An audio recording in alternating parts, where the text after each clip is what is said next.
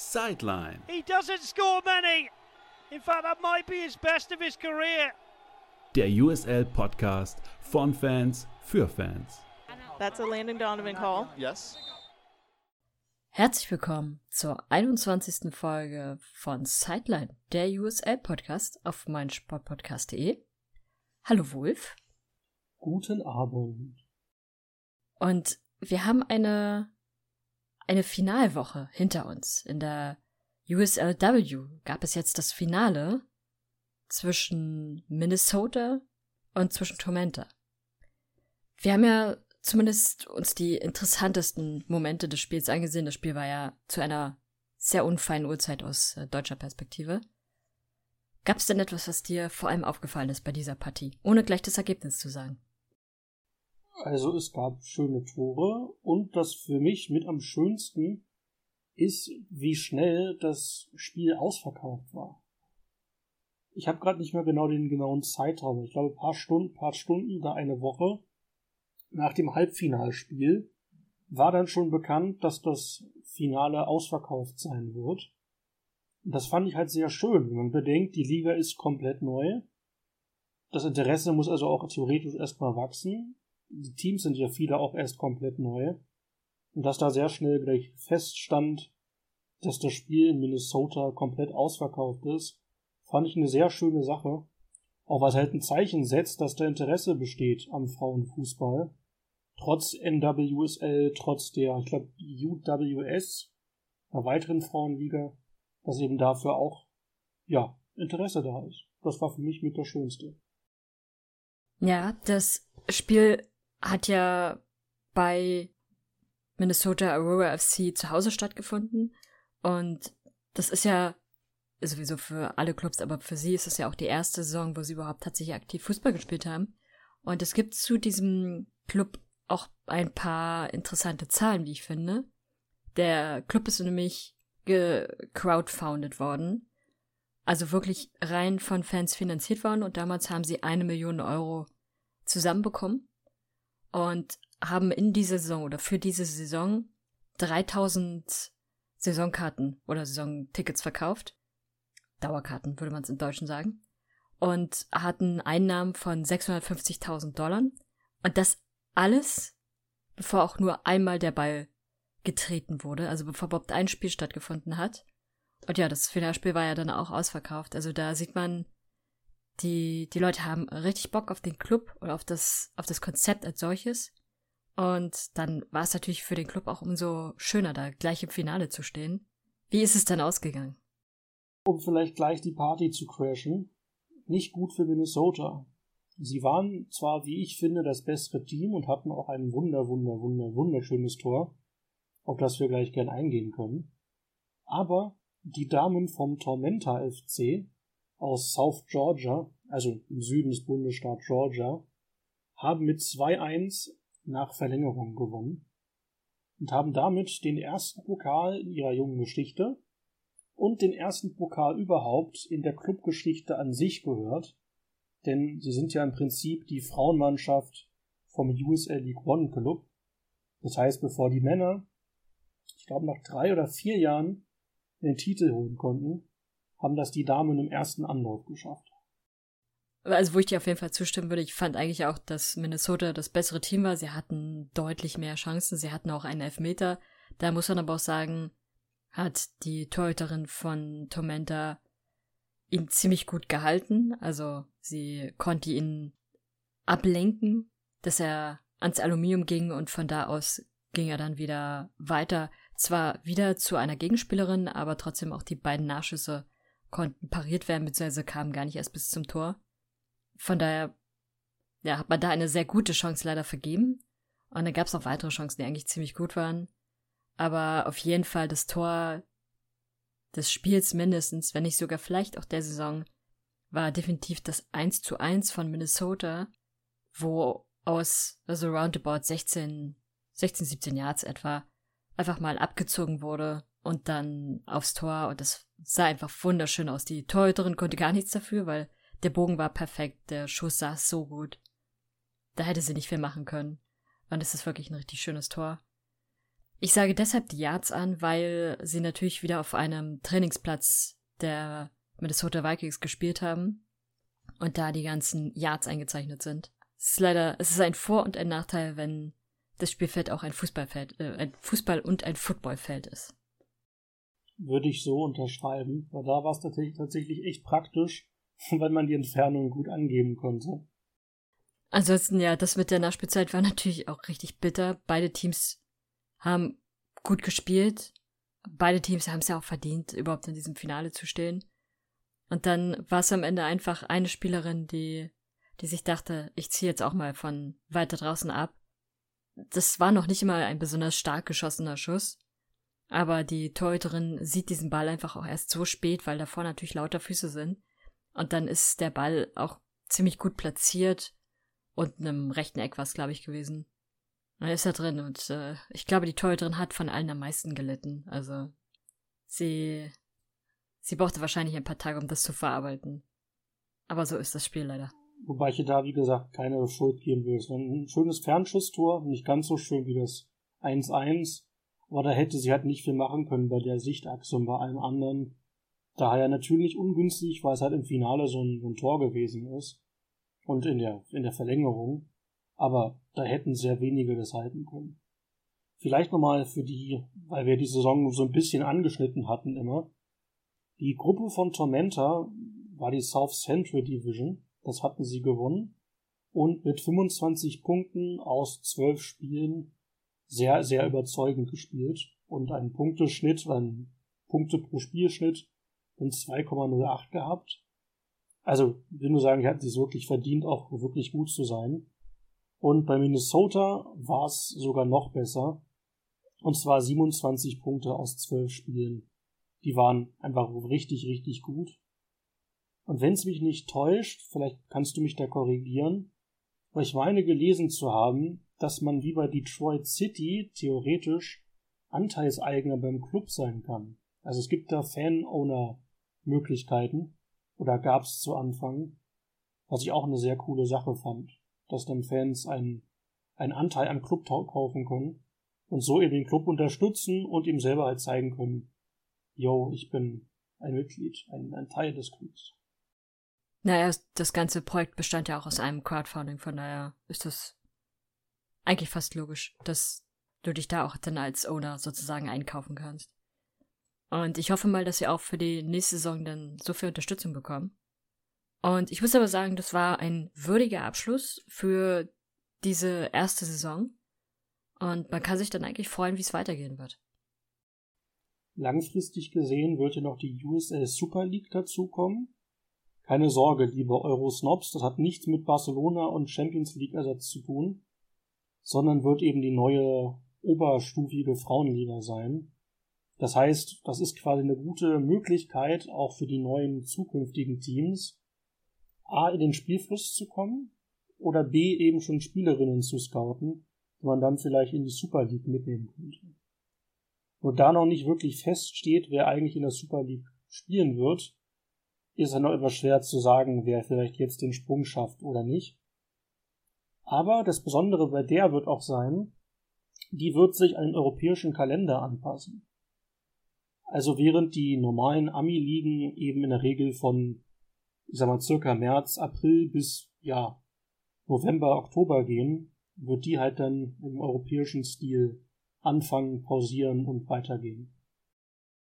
Wobei ich mir da aber auch nicht immer so sicher bin, ob das für den amerikanischen Raum so gut ist, weil einfach die Wetterextreme in den USA komplett andere sind, als sie es in Deutschland, äh, nicht in Deutschland, sondern auch in Europa sind.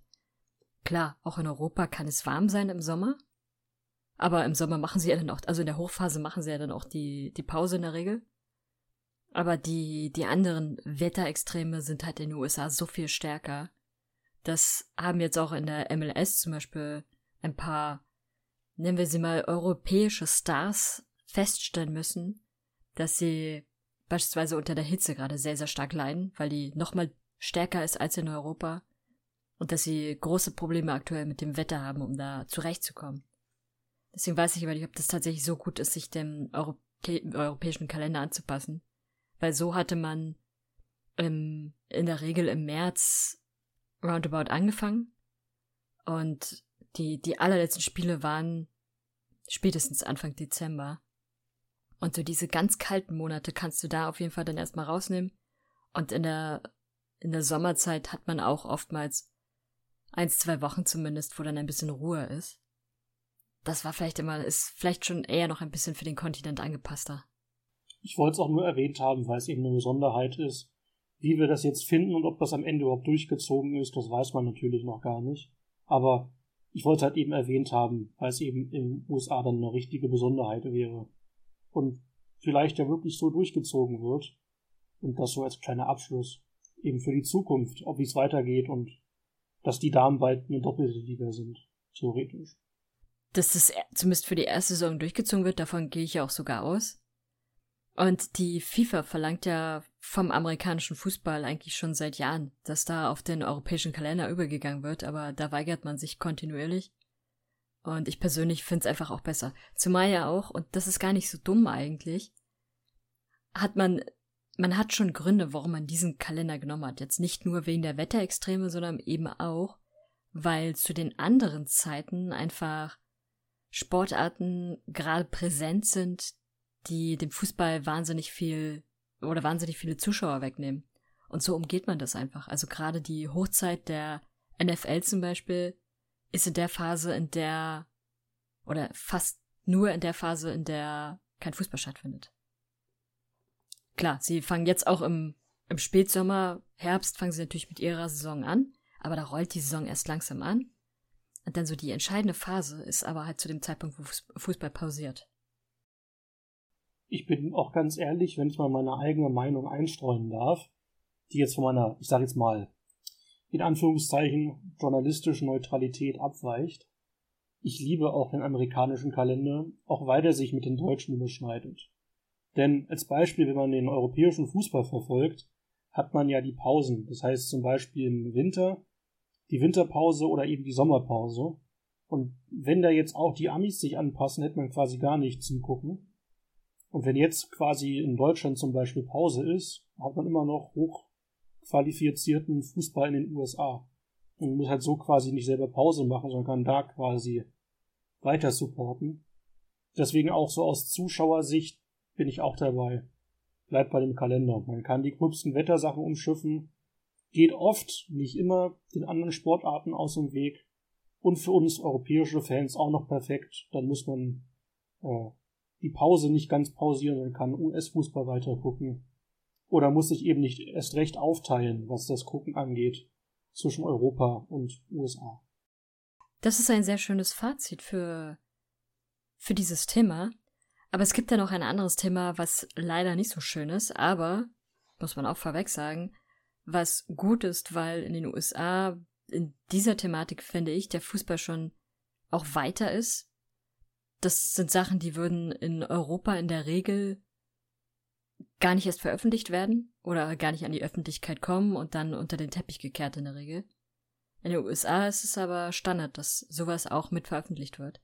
Und du darfst jetzt mal erzählen, was ich meine. Also wir reden wirklich von einem schwierigen Thema. Und zwar hat die Spielergewerkschaft der USL bekannt gegeben, dass gegen den Trainer des Drittligateams Chattanooga Red Wolves ermittelt wird aufgrund von Missbrauchsvorwürfen. Der Club hatte sich erst in einem relativ neutralen Statement zugeäußert. Die USL ähm, Spielergewerkschaft bittet auch weiterhin um Zeugenaussagen. Und dann kam die Nachricht von der Liga und vom Club parallel, dass der Trainer erst einmal suspendiert ist, bis die Ermittlungen abgeschlossen sind. Das ist der Stand jetzt, aktuelle Stand. Und wir hoffen natürlich, dass alles aufgeklärt und hoffentlich langfristig gar nicht wieder vorkommt. Aber ich stimme dir natürlich zu, dass sowas an die Öffentlichkeit kommt und auch was gegen gehandelt wird. Da sind die Amis viel weiter als wir. Und das muss man halt leider so sagen.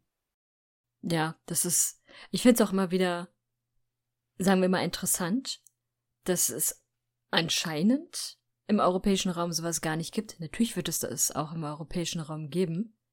Aber da, wie vorhin schon gesagt, wird sowas einfach gar nicht erst veröffentlicht. Beziehungsweise haben oftmals die Ligen einfach auch gar nicht solche strenge Regeln, dass man überhaupt auch nur ein Interesse hätte, dagegen sowas vorzugehen. Es existiert dann einfach so in der eigenen Wahrnehmung nicht. Da gibt es ja regelmäßig, dass in Deutschland wie das auffällt mit Missbrauchsvorwürfen, zum Beispiel was habe ich im, im äh, wie hieß das denn, im, im, im Sport, was an Olympiaden teilweise teilnimmt und, oder in, im Schwimmsport oder im Kindersport kommt immer wieder vor. Dann das Argument, man wusste von nicht und das sind Einzelfälle und dann, naja, kennen wir ja, wie es auch in anderen Themen mit Einzelfällen bei uns aussieht. Daher bin ich ganz offen. Also da sind mir die Amis doch deutlich sympathischer, was das angeht. Da wird in die große Glocke gehangen, es gibt äh, Untersuchungen, und vor allem auch dann auch wirklich Maßnahmen und auch Entlassungen. Und das ist schon, finde ich, deutlich besser. Was auch gut ist, ist immer mal eine kurze Pause zu machen, damit man kurz durchatmen kann, damit man noch mal etwas trinken kann. Also, wir hören uns gleich wieder bei Sideline, der USL Podcast auf meinsportpodcast.de. Willkommen zurück bei Sideline, der USL Podcast auf meinsportpodcast.de. Und wir gehen jetzt mal in eine Partie, in der es etwas mehr Tore als im Finale der USLW gab. Und ich rede natürlich mal wieder von einem Spiel der Switchbacks, die, die wir ja zuletzt ziemlich oft angesprochen haben, habe ich festgestellt. Und die zu Hause Charleston Battery empfangen haben.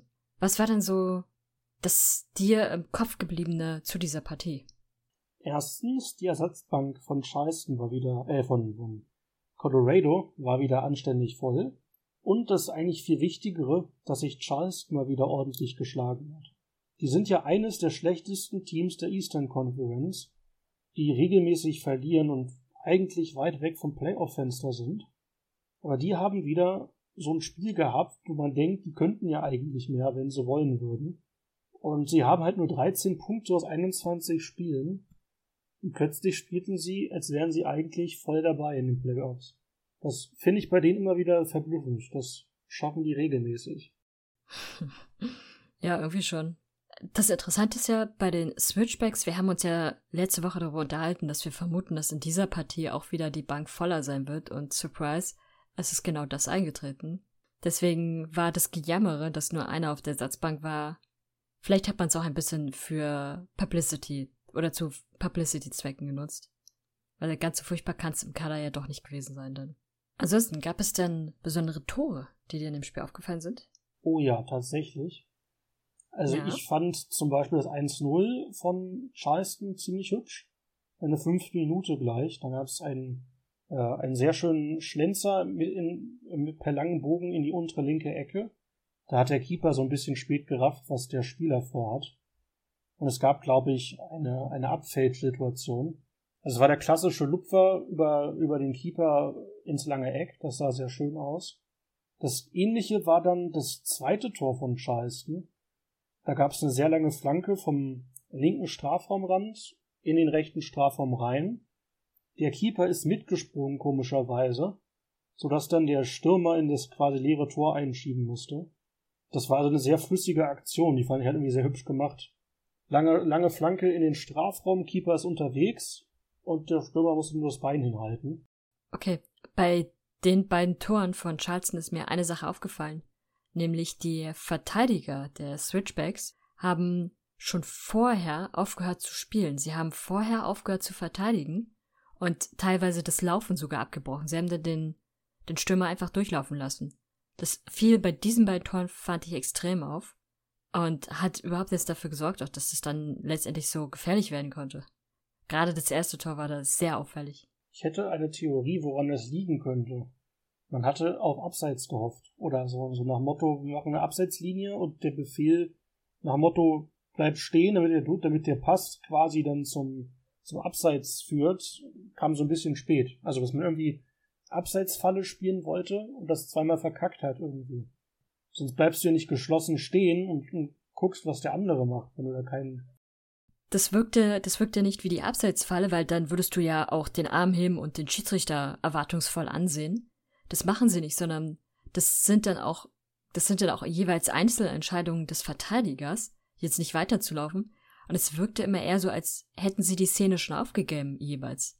Das war ja das, was ich irgendwie auch am merkwürdigsten fand. Hätten sie versucht, auf Abseits zu spielen, dann, okay, wäre das so das eine, aber in dem Fall wirkt es halt jeweils so, als würden sie jetzt abbrechen, weil, ach, der ist eh schon durch, den kriege ich nicht mehr. Und ich glaube, bei dem, bei dem zweiten Tor von Charleston war es so, dass von vier Verteidigern ist lediglich einer zumindest noch ein paar Meter mitgelaufen, hatte aber keine Chance. Und die anderen haben es direkt sein lassen. Das macht dann natürlich den Angreifern umso einfacher. Ist ein gutes Argument. Bei den zwei Toren, die wir quasi zum 2-2 geführt haben, von Colorado, das waren so Standardtore, die ich jetzt nicht spektakulär fand. Also das erste Tor war die klassische Situation, du läufst auf den Keeper zu, passt dann rüber und der freie Mann muss noch ins Tor einschieben. Und das zweite war halt dann so typischer Haji Berry äh, Schuss aus kurzer Entfernung mit in den spitzen Winkel. Finde ich schönsten Tore waren eigentlich dann zum Ende hin. Oder willst du noch gern eine Taktikanalyse zwischenschieben? In der 89. gab es das vermeintliche 4-2 für Colorado. Und zwar wieder so eine typische ähnliche Aktion wie eben. Es gab einen langen Ball auf den Galina, der läuft sich frei und schlänzt den Ball vom linken Strafraumeck ins obere rechte Tor. Richtiges Traumtor, dann kam raus, es war abseits. Heißt, es stand 3 zu 2 für Colorado. Ist es da, ist da tatsächlich auf Abseits gepfiffen worden? Weil ich war sowieso überrascht, dass man überhaupt erst hat so weit spielen lassen, weil in meinen Augen war wenige Sekunden zuvor ein Foul, weshalb überhaupt erst sie, also die Switchbacks überhaupt erst an den Ball gekommen sind. Und dann erst die Szene einleiten konnten. Und der Schiedsrichter, äh, Schiedsrichter stand direkt neben den beiden Spielern, zwischen denen der Foul das Foul passiert ist. Und deswegen war ich auch irritiert, dass es weiterlaufen lässt. Und dann kam der Pfiff und ich dachte, in dem Fall wurde auf Foul entschieden. Was in meinen Augen auch die richtige Entscheidung gewesen wäre. Das ist ein guter Punkt. Also eins von beiden dürfte es gewesen sein. Auf jeden Fall, was ich noch sagen wollte als Fazit, es gab dann noch das entscheidende Tor in der Nachspielzeit, das war ein direkter Freistoß.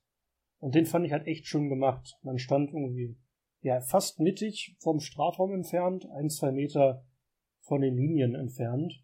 Freistoß, Spieler passt den Ball einen halben Meter nach links und der zweite Schütze schießt den Ball in einem perfekten Strahl ins linke obere Eck. Da konnte man gar nichts machen. Das war ein echt wunderschönes Tor. Also schön getreten, schöner Schuss, nicht zu halten und war nicht das einzige Freistoßtor der Woche aber wie ich fand, mit eins der überzeugendsten. Auf jeden Fall. Was ich da übrigens auch ganz niedlich fand, war die doch sehr ehrliche Freude von Charleston, dass man da noch den Ausgleich in quasi letzter Sekunde holt. Das wirkte ziemlich erfrischend. Nachdem sie, ich glaube, es war beim Ersttreffer, da fand ich die Torjubel eher sehr unsympathisch. Ich glaube, es war in der Partie, ich bin mir nicht hundertprozentig sicher weil es wieder mal diese Ich kann euch nicht hören Geste war, aber die war schon sehr pro provokativ in dem Fall, also noch mehr als sowieso schon. Aber gerade das 2-2 dann war, nee, das 3-3 war dann wirklich, da hat man wirklich die Ehrlichkeit auch gesehen. Da stimme ich zu. Wie gesagt, mit 13 Punkten aus 21 Spielen oder vor dem Spiel 12, da hätte man wahrscheinlich die wenigsten erwartet, dass die Colorado dann Punkt klauen können. Und daher freue ich mich auch für die. Die werden es wahrscheinlich nicht in die Playoffs schaffen, weil sie sogar schlechter sind als Ludown, das soll was heißen. Aber immer diese kurzen Momente, wo sie plötzlich merken, sie können Tore schießen und, und mitspielen, sind echt immer schön anzusehen. Und das fand ich halt erwähnenswert, weil einfach so ein kleiner Club plötzlich zeigt, hey, ich kann doch was. Und vergesse ich es morgen wieder. Das ist irgendwie lustig. Ja, das stimmt. Quasi Schlafwandeln auf dem Fußballplatz. Man macht irgendwas, was man dann beim Aufwachen wieder vergessen hat.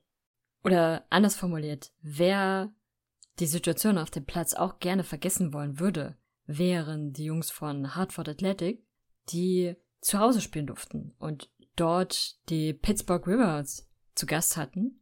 Ich überlege gerade, ob da die Situation mit dem, mit dem Torjubel war. Ich bin mir nicht mehr ganz sicher. Eines von diesen beiden Teams war es. Und da endete die Partie für die Gäste mit 1 zu 2. Allerdings war das der Führungstreffer erst in der Nachspielzeit, in der 94. Minute. Gut, die Statistik sagt aber auch, in welche Richtung die ganze Zeit das Spiel ging. Es war nämlich schon auch, dass die Gäste auch statistisch gesehen überwogen haben. Aber was mir definitiv im Gedächtnis geblieben ist, ist das erste Tor von McLean, der sehr, sehr stark einfach mal von weit außerhalb des Strafraums abzieht und das eine sehr schöne Rakete ist, wie man heutzutage sagt. Und ja, bei dem Treffer in der Nachspielzeit war ich mir ehrlich gesagt nicht ganz sicher, was da passiert ist, ob da kurz vorher ein Foul passiert ist, was dann nicht geahndet wurde und auch dieses Tor überhaupt erst ermöglicht hat, oder ob der Spieler da einfach nur über seine eigenen Beine gestolpert ist. Da gab es leider einfach keine Kameraeinstellung zu. Würde ich auch so sagen. Ich war auch ein bisschen verwirrt, aber ja, ein bisschen bitter für Hartford, aber am Ende dürfen sie sich nicht beklagen. Bei 1 zu 21 Schüssen und 1 zu 6 Torschüssen, da war schon ein bisschen erwartbar, dass irgendwann vielleicht doch noch ein Tor fällt. Ist natürlich umso bitterer, wenn es kurz vorm Schluss ist. Definitiv. Wo kein Tor in der Nachspielzeit gefallen ist, war bei Indy 11 gegen Memphis. Und diese Partie endete 1 zu 1. Aber eigentlich fand ich, hätte sie nicht 1 zu 1 enden dürfen, weil Indy einfach auch wahnsinnig viel Pech gehabt hatte. Beide Teams hatten ihre Chancen. Aber Indy hatte allein in den ersten 20 Minuten zwei Aluminiumtreffer. Und das war dann schon sehr bitter. Und man muss aber auch dazu sagen, dass 1 zu 1 dann, dort hat äh, Bucketmaster, der letzte Woche schon getroffen hatte, einfach, was war, ich glaube, er ist Verteidiger, ich bin mir gerade nicht mehr ganz sicher. Ähm, er stand einfach so perfekt da, dass er den Ball bekommen hat, einfach nur noch kurz weiterleiten musste und dann war der Ball drin. Also perfekt gesehen, dass er dort steht, also perfektes Raumverständnis in dem Moment und auch noch perfekte Übersicht. Groß, großer Moment für ihn. Was ganz lustig ist, weil er gerade erst im äh, Januar von Indy zu Memphis gewechselt ist. Das heißt, der kennt sich da aktuell gut aus. Ich hatte zur gleichen Zeit, da liefen wir echt viele Spiele parallel, ähm, New Mexico gegen Detroit geguckt, war andersrum. Und ein guter Kumpel von mir aus Oklahoma schrieb halt an, äh, yo, Indy führt. Ich, was, gegen Memphis, verpilzt du mich? Ein paar Minuten später, dann hieß es, nee, ach, alles gut, 1-1. Äh, Memphis hat den Ausgleich gemacht. Okay, gut, dann wird Memphis noch fünf Tore schießen, alles ist wieder in Ordnung. Aber das Spiel ging halt wirklich 1-1 aus. Und das ist in der Hinsicht besonders, weil Indy seit Wochen verloren hat. Ich glaube, die hatten sieben Niederlagen am Stück. Denen ist nichts gelungen. Dann haben sie Memphis einen Punkt geklaut, wofür Tampa und Louisville sehr dankbar sind. Respekt an Indy. Und kleiner Fun Fact am Rande. Getroffen für Indy hat Solomon Asante, der ja ehemalige 100-Scorer-Mann für Phoenix, der bei Indy komischerweise als Mittelfeldspieler eingesetzt wird, obwohl er Stürmer ist, anscheinend sein erstes Tor gemacht hat für Indy. Er hätte sogar zwei Tore eigentlich gemacht, war nur abseits. Genau, aber Manuel, das war sein erster offizieller Treffer für Indy. Nach, ich glaube, drei oder vier Vorlagen gönne ich den. Ja, genau. Bei Birmingham Tulsa hätte ich ein paar Sätze zu sagen. Tulsa hat das Spiel am Ende mit 2-0 gewonnen. Die hatten auch eine rote Karte für Birmingham gehabt in der 60. Minute, die ich tatsächlich nicht mal anfechtbar finde. Da gab es halt eine Grätsche von hinten, war gelb-rot, Spieler vom Platz geflogen. Was ich halt da interessant finde, ist, dass sich Birmingham trotzdem gut verkauft hat. Mit 60 zu 40 Prozent Ballbesitzen, äh, 160 mehr Pässen, mehr Schüssen, fast ein bisschen weniger Torschüsse. Also die haben sich nicht aufgegeben, trotz des Rückstandes. Und da tat mir der Keeper ein bisschen leid. Das war die 92. Minute. Es stand 1-0 für Tulsa. Und Van Okel hat den Ball leider abprallen lassen und da musste der Tulsa-Spieler nur noch einschieben aus großer Distanz. Da tat er mir ein bisschen leid. Der hatte so gute Paraden gezeigt, das ganze Spiel. Und seit Jahren für Birmingham. Und dann gibt's so ein blödes Tor am Ende. Was ich nochmal kurz erwähnen wollte, ähm, Birmingham spielt ja seit neuestem in einem anderen Stadion, was viel zu überdimensioniert wird. Und ich hatte dann mal Birmingham-Fans gefragt, warum die da jetzt spielen und die meinten, der Mietvertrag mit dem Alten ist ausgelaufen. Und das war anscheinend alles eine sehr, sehr grottige Anlage, auf der die gespielt haben. Und das kann jetzt nur noch besser werden. Was ich ein interessantes Statement fand, ehrlich gesagt. Und trotzdem sieht das Stadion halt irgendwie unpassend aus. Die haben einen Zuschauerschnitt von 60, äh, von 6000 und das Stadion hat irgendwie fast 50.000. Das heißt, du siehst immer so ein paar Leute im Stadion sitzen und denkst, da spielt irgendwie Los Angeles 2 oder, oder so. Und das ist dann deren neues Stadion. Also irgendwie, dass das besser sein soll als ein Stadion für 6000 Leute, wo immer ausverkauft war. Ist schon witzig, wie sich manchmal Stadionsituationen auch entwickeln können. Ansonsten habe ich noch zu einer Partie etwas, die kurz darauf stattfand. Und das war Monterey Bay gegen die Red Bulls 2. Monterey gewann 2 zu 0, darum soll es gar nicht gehen, aber es gab ein kleines Duell auf dem Platz und das war ein Brüderduell. Nämlich die, es war das Murphy-Duell sogar. Die beiden Brüder John und James trafen das erste Mal in ihrer professionellen Karriere aufeinander. Und äh, sagen wir es, wie es ist. Für den einen Murphy war es kein guter Tag. James von Monterey flog nämlich nach 43 Minuten vor Platz und ja, musste duschen gehen. Am Ende gewann sein Team dann aber trotzdem. Ich fand es aber nur witzig, dass beide Brüder da gegeneinander spielen durften. Interessant ist übrigens auch ihr Werdegang. Der eine kommt nämlich aus der Akademie der Red Bulls, der andere ist er, hat vor allem tatsächlich in England mitgespielt weiter. Also so komplett unterschiedliche Werdegänge. Aber am Ende sind jetzt beide in der USL. Willkommen zurück bei Sideline, der USL-Podcast auf meinsportpodcast.de. Und wir kehren jetzt mal zurück zu unseren Wurzeln. Die Oakland Roots haben gespielt und haben verloren. Allerdings, fand ich, haben sie fast auch ein bisschen verdient verloren. Auch wenn man es ihnen eigentlich nicht wünscht. Aber die, die Entscheidung vom Torhüter war leider so schlecht und so ungünstig zu einem ganz schlechten Zeitpunkt, dass danach dann im Prinzip das Spiel gegessen war. Was ist passiert? 43. Minute, Las Vegas, die zu Gast waren, waren im Angriff und ein Verteidiger der Roots läuft mit und der Torhüter kommt raus. Das Problem ist, was der Torhüter dann macht. Er rennt den Angreifer um und die logische Konsequenz ist die rote Karte, weil er natürlich der letzte Spieler war und damit eine nunmehr sichere Torchance verhindert wurde. Und ja, die rote Karte hat dann eigentlich dafür, fand ich, gesorgt, dass, dass am Ende es dann klar war, Traoré hat wieder mal getroffen und ansonsten fand ich, gab es danach auch keine großen Überraschungen mehr. Oder hast du noch was zu der Partie? Eigentlich nur, dass Oakland vor der roten Karte einige Chancen hatte und die hätten durchaus nutzen müssen. Und sonst, ja, die Statistiken waren tatsächlich ziemlich gleich am Ende. 48 zu 52 Prozent Ballbesitz, 11 zu 11 Schüsse, 4 zu 5 Torschüsse. Also, die haben sich nicht komplett aufgegeben, aber ich fand die rote Karte so dermaßen unnötig. Man sieht irgendwie noch zwei Verteidiger am Ende noch quasi fast beim Spieler sein. Der eine direkt, der andere ein Stückchen dahinter. Der Keeper rennt aus dem Strafraum raus und tackelt den Stürmer weg. Das war so eine unnötigste Geschichte. Dass er sich dann beschwert, hat mich halt auch gewundert. Also du weißt, du gehst raus aus dem Strafraum, du tackelst den Gegner weg und dich dann dafür zu beklagen, dass du eine Karte kriegst. Du wusstest, was du machst, war kein, war kein Upsi, ich hab da was gemacht, faul, sondern eben ein, ich renne raus und äh, spiele den Bulldozer. Also irgendwie bescheuert, sich darüber aufzuregen.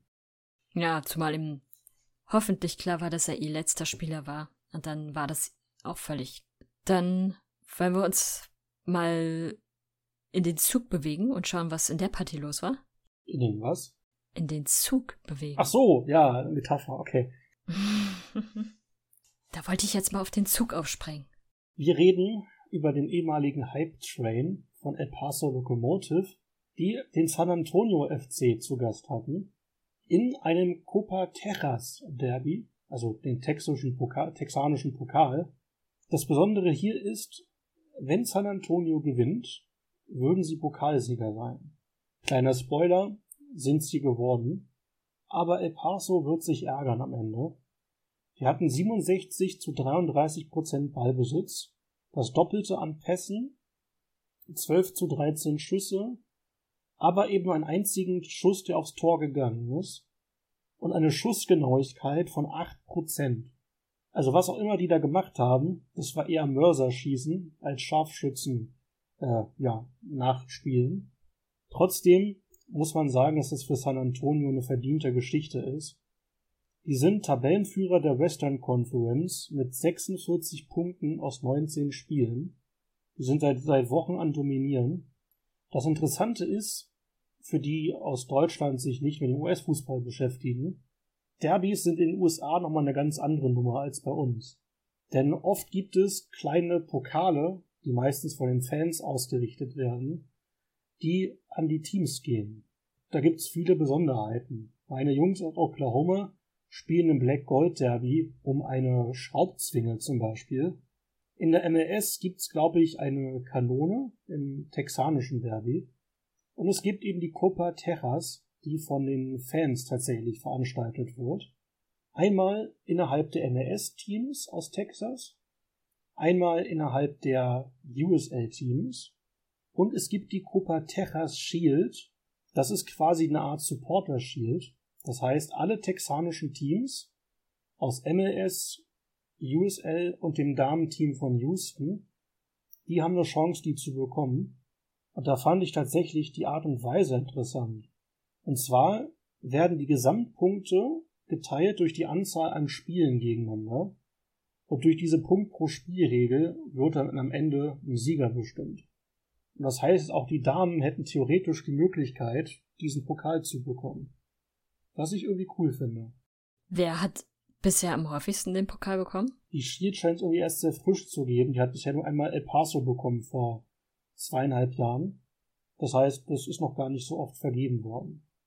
Aber Stand jetzt müsste auch San Antonio äh, auch wieder ganz oben sein im Ranking. Weil sie halt so viel gewinnen und gegen die anderen auch so oft gewonnen haben. Da gibt es noch ein paar Spiele in den Derbys, das heißt, es ist noch nicht ganz offen.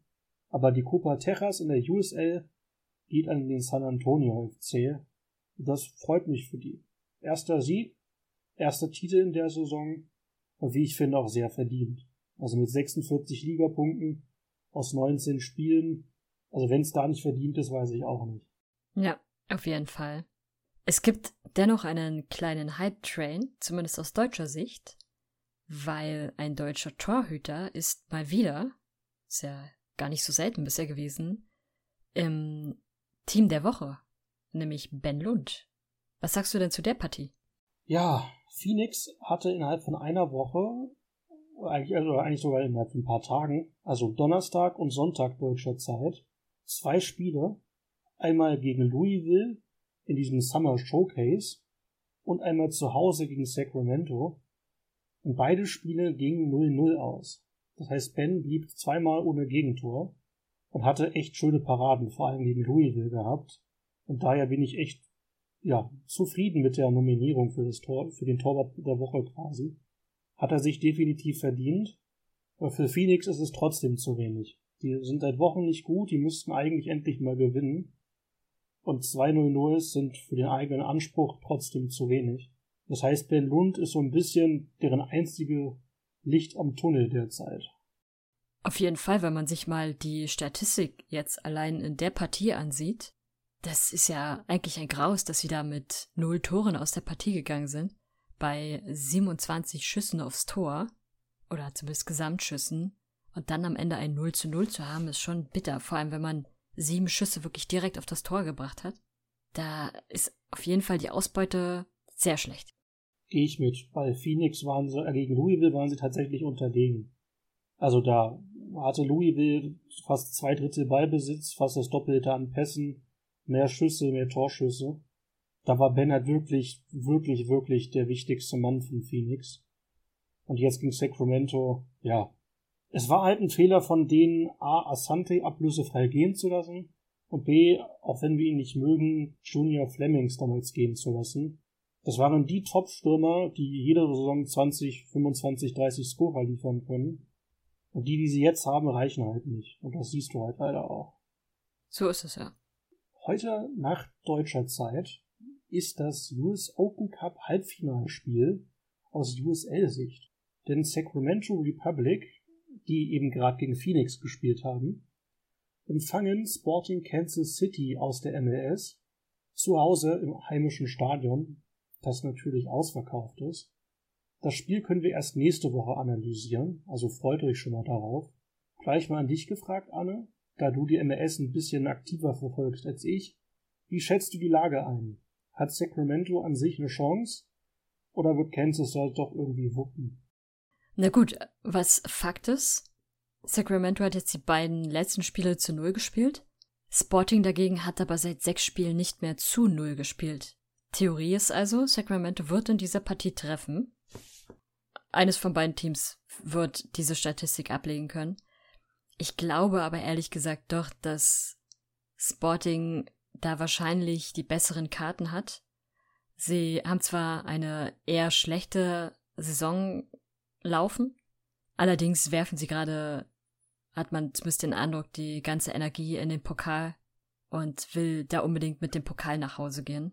Von daher kann ich mir schon vorstellen, dass Sporting es machen wird.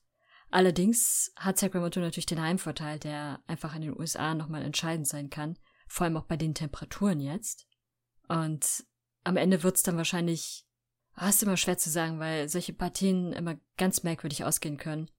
Ich denke aber schon, dass Sporting es macht, auch wenn sie, wenn sie gegen das Heimteam ankämpfen müssen. Mein letzter Gedanke wäre, dass ich eigentlich natürlich für Sacramento bin und mich nicht traue, was gegen Kansas zu sagen. Das habe ich letzte Pokalrunde gemacht. Und dann haben sie Omaha mit 6-0 nach Hause geschossen. Deswegen sage ich lieber nichts Böses, außer erst nächste Woche in der Analyse. Einfach Sporting loben, dann verlieren sie. Sporting Kansas City, ich liebe euch. Ihr seid das beste Team, was jemand aus Kansas kam. Auch wenn ich sagen muss, dass euer jetziger Name nicht ganz so perfekt ist wie euer alter Name. Ich drücke euch beide Daumen und hoffe, ihr gewinnt. War das gut genug? Ich fürchte, das war ein bisschen zu viel. Aber ansonsten, was würdest du denn empfehlen, welche Partie soll man am Wochenende sehen? Wenn man jetzt, dadurch, dass die Folge erst am Freitag online kommt, ist diese Partie natürlich schon Geschichte. Da kann man sich dann nur noch die Wiederholung ansehen.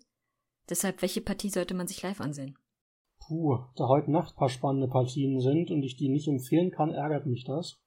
Aber an sich gibt's da einige Partien. Also Indy gegen Tampa würde ich zum Beispiel empfehlen, weil Indy hat ja anscheinend gerade bewiesen, dass sie doch Bock haben, noch mitzumachen.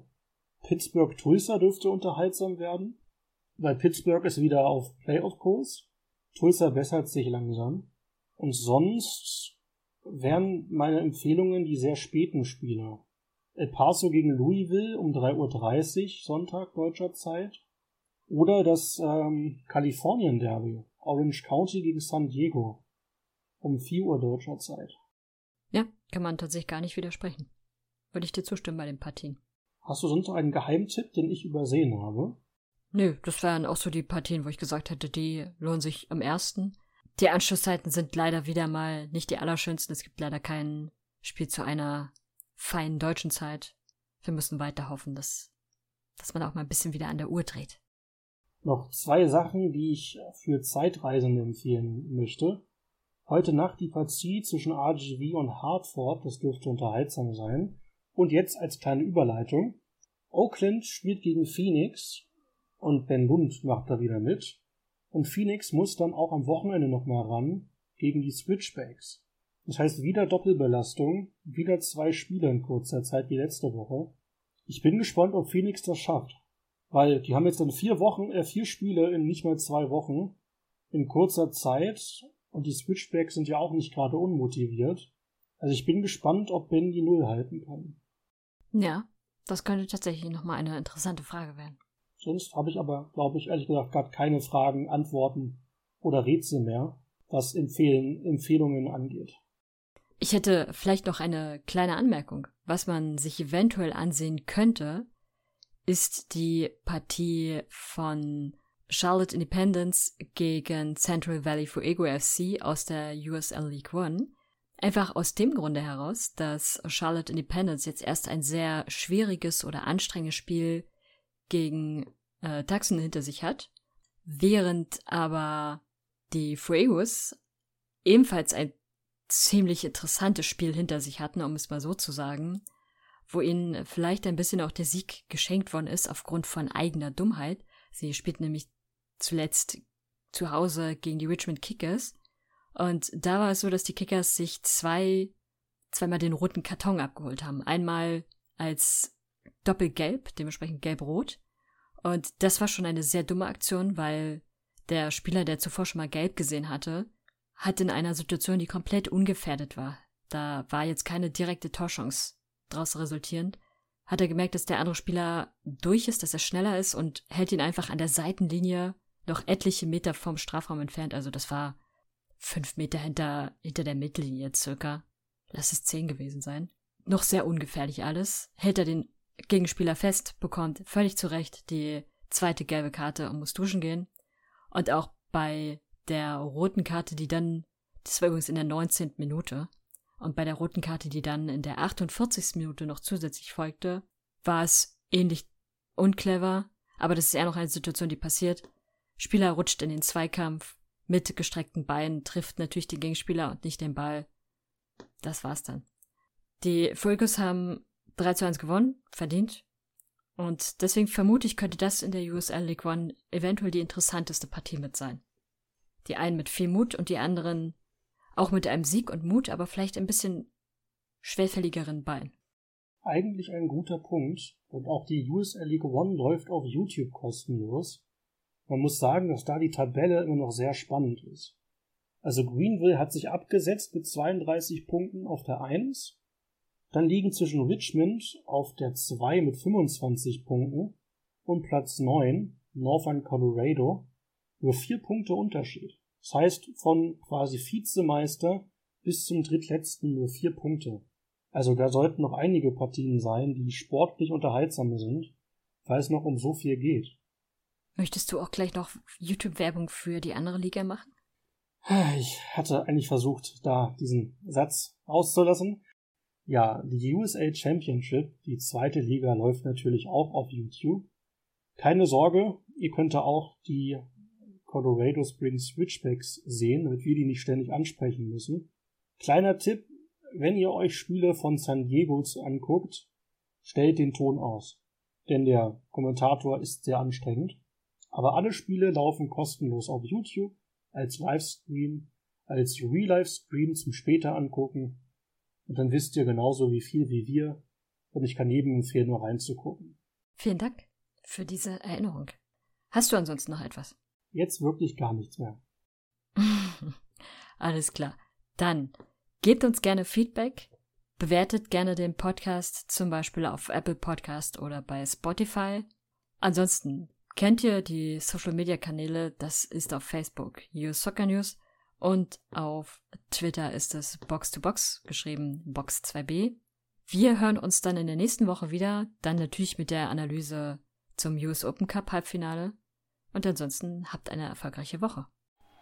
Sideline. He doesn't score many. In fact, that might be his best of his career. Der USL Podcast von Fans für Fans. That's a Landon Donovan call. Yes.